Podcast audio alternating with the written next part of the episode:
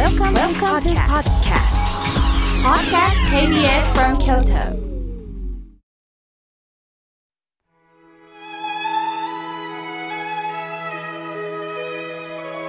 改めまして僧侶の河村明慶です今日の法話のテーマは一人で生きることができる？ですえ私一人になれって言うんですか？一人で生きていけって言うんですか？そんな寂しいことはないでしょうとびっくりされてる方もいるかもしれませんね。これは一人ぼっちになれということではなくって、私たちは生きる中でどんな状態になっても一人をちゃんと楽しめるかというテーマをあえて挙げてみました。私のところには彼、彼女に振られてしまいました。これから一人ではやっていけません。ある方は、離婚しました。私はこれからどうしたらいいのですか夫や妻が亡くなりました。私は何の望みを持ってこれから生きていったらいいんでしょうかそういったメールを毎日のようにいただきます。これはこの方でないとこの寂しさはわからないと思います。もちろんこの私も過去独身時代は振られたこともございます。そして親はお浄土に帰りました。そしてプライベートでも別れはたくさんあるんです。その中で私も仏教の教えに出会って本当にこの言葉があったから乗り越えられたっていうのがあります。そしてもう一つは時間です。時間とともに人間は変化してるっていうことです。さあ、そこで皆さんに質問です。あなたは一人で喫茶店、またはレストランで食事できますか？また一人で美術館、映画に行ったり、何か楽しむということできますか？もしもできないという方がいたら、それはどうしてでしょうか？実は人間の心には虚栄心というのがあります。誰でもあるんですが、一人では何もできない、一人では行動ができないという方は、この虚栄心が少し強いということになります。例えば、周りから私はどう見られてるかっていう気持ちが強い。これが虚栄心なんです。一人で食事をしてる。すると、その一人で食事をする食事を楽しめたらいいんですが、それよりも、あの人寂しい人って思われたらどうしよう。外ばかりに目が向けられるんです。一人ですることがつまらないっていう方がいます。一人で海や空を眺めてもつまらない。鳥のさえずりを聞いても寂しくなるだけっていう方がいます。本当は私は一人で見るよりもあの人と共有したいというんですが、でもまずこの私がこの時間を楽しむということがなかなかできない。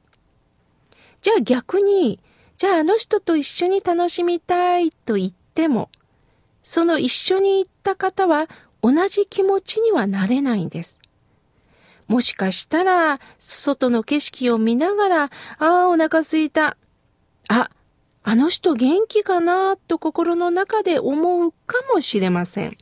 顔の表情だけではなかなか人間は気づかない。では、虚栄心が強いというのは、こうしてほしい、こうされたいという甘えの要求が少しあるんです。自分のしたいことに注目を浴びてもらいたい。ちょうど小さい子供さんが、見て見てと要求をしますよね。見ないと膨れてしまうようなものです。妻、夫が他の友達と遊ぶ。なぜ休日ぐらい私といないのかという気持ちになることもあるでしょう。もちろん夫婦ですから一緒にいたいというのはあるでしょう。今日は彼、彼女とデートに行くんだと思ってもしかしその人にも予定があるし、他に楽しみたいこともあります。じゃあなぜ私と楽しんでくれないの？というこちらのやっぱり要求もありますよね。でもその方は他の友達と会うことで、どこかに行くことで改めてあなたのことを思うことができるんです。外に出ることで改めて家族を大切にしたいという気持ちになれることもあるんです。そういう時は逆に楽しんでおいで。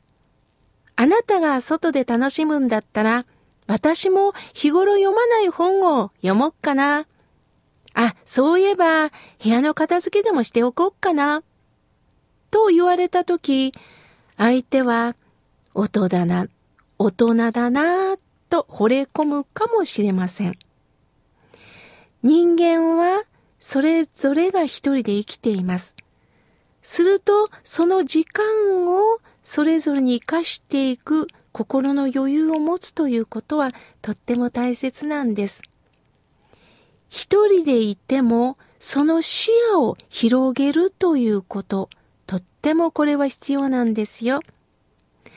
私は数年前に足立美術館に行きました。その時に黒田清輝さん、黒いという字に田んぼ、清らかという字に輝くと書いて、黒田清輝さんの針仕事という絵を見たんです。ああ、フランスの綺麗な女性が針仕事をしています。そして何気なく解説文を見てみたんです。すると黒田清輝さんは、この絵の主役は窓から差し込む光ですと書いてるんです。びっくりしました。もう画面には確かに窓があって、そしてカーテンがふわふわっとなんか揺れてるような感じに見えて、もうメインはフランスの綺麗なモデルさんです。そして針仕事をしています。だからてっきりこの女性、または針仕事をしてる手元かなと思ったんですが、解説文では、この絵の主役は窓から差し込む光ですって書いてるんです。確かに、この窓から差し込む光がないと針仕事はできませんよね。視野が変わりました。すると、ものすごく感動したんです。そうか、私の視野をこの一言で広げてくれたなぁと思ったんです。歴史作家の塩野七尾さんは、人間ならば誰にでも全てが見えるわけではないんだよ。多くの人は自分が見たいと欲するものしか見てないんだよ。とおっしゃいました。ということは、やはりそのことを自分で自覚し、自分の本当の視野というのはどこに向けられているのか。すると視野が一点になる狭まるから人間はやはり余裕がなくなって、そして相手の行動が許せなくなったりしてしまうのかなと思いました。お釈迦様は、読書、読っていうのは独身の読ですね。に生きると書いて読書。そして読死。死というのは死ぬという字です。そして独居、猿という字。そして独来。一人来る。生まれるのも一人ですよ。残念ながら死んでいくのも一人ですよ。人間は必ず一人なんですよ。これは寂しいという意味でおっしゃったんではないんですよ。人間はまずこの一人という人間を見て、そしてそこからどこを見て生きていくか。そして初めて自分がはっきりしたところから他人と出会って、ああ、この人はこんな考えを持ってるんだ。こういう、この人は視野を持ってるんだ。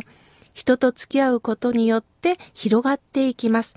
そしてもう一つ、人間は一人一人、それぞれ自由に生きる時間を持ってるんだということを尊重するということです。すると、相手の自由な時間を奪うということは、相手の生き方を狭めてしまいます。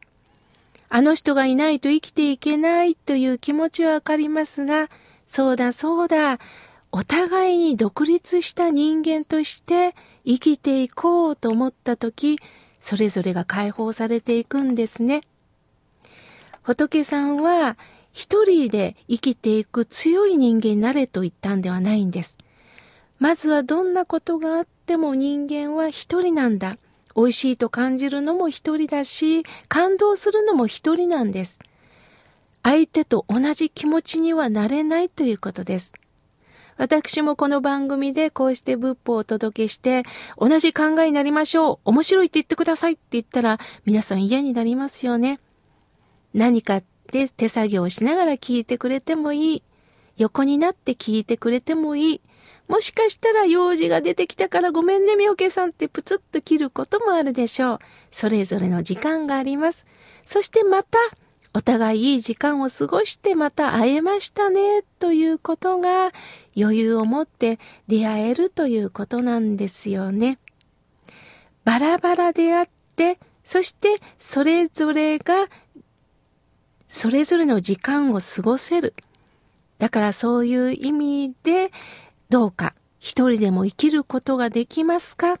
それができた時に人と会うことが楽しくなる、人との自由な時間を尊重できるようになると思います。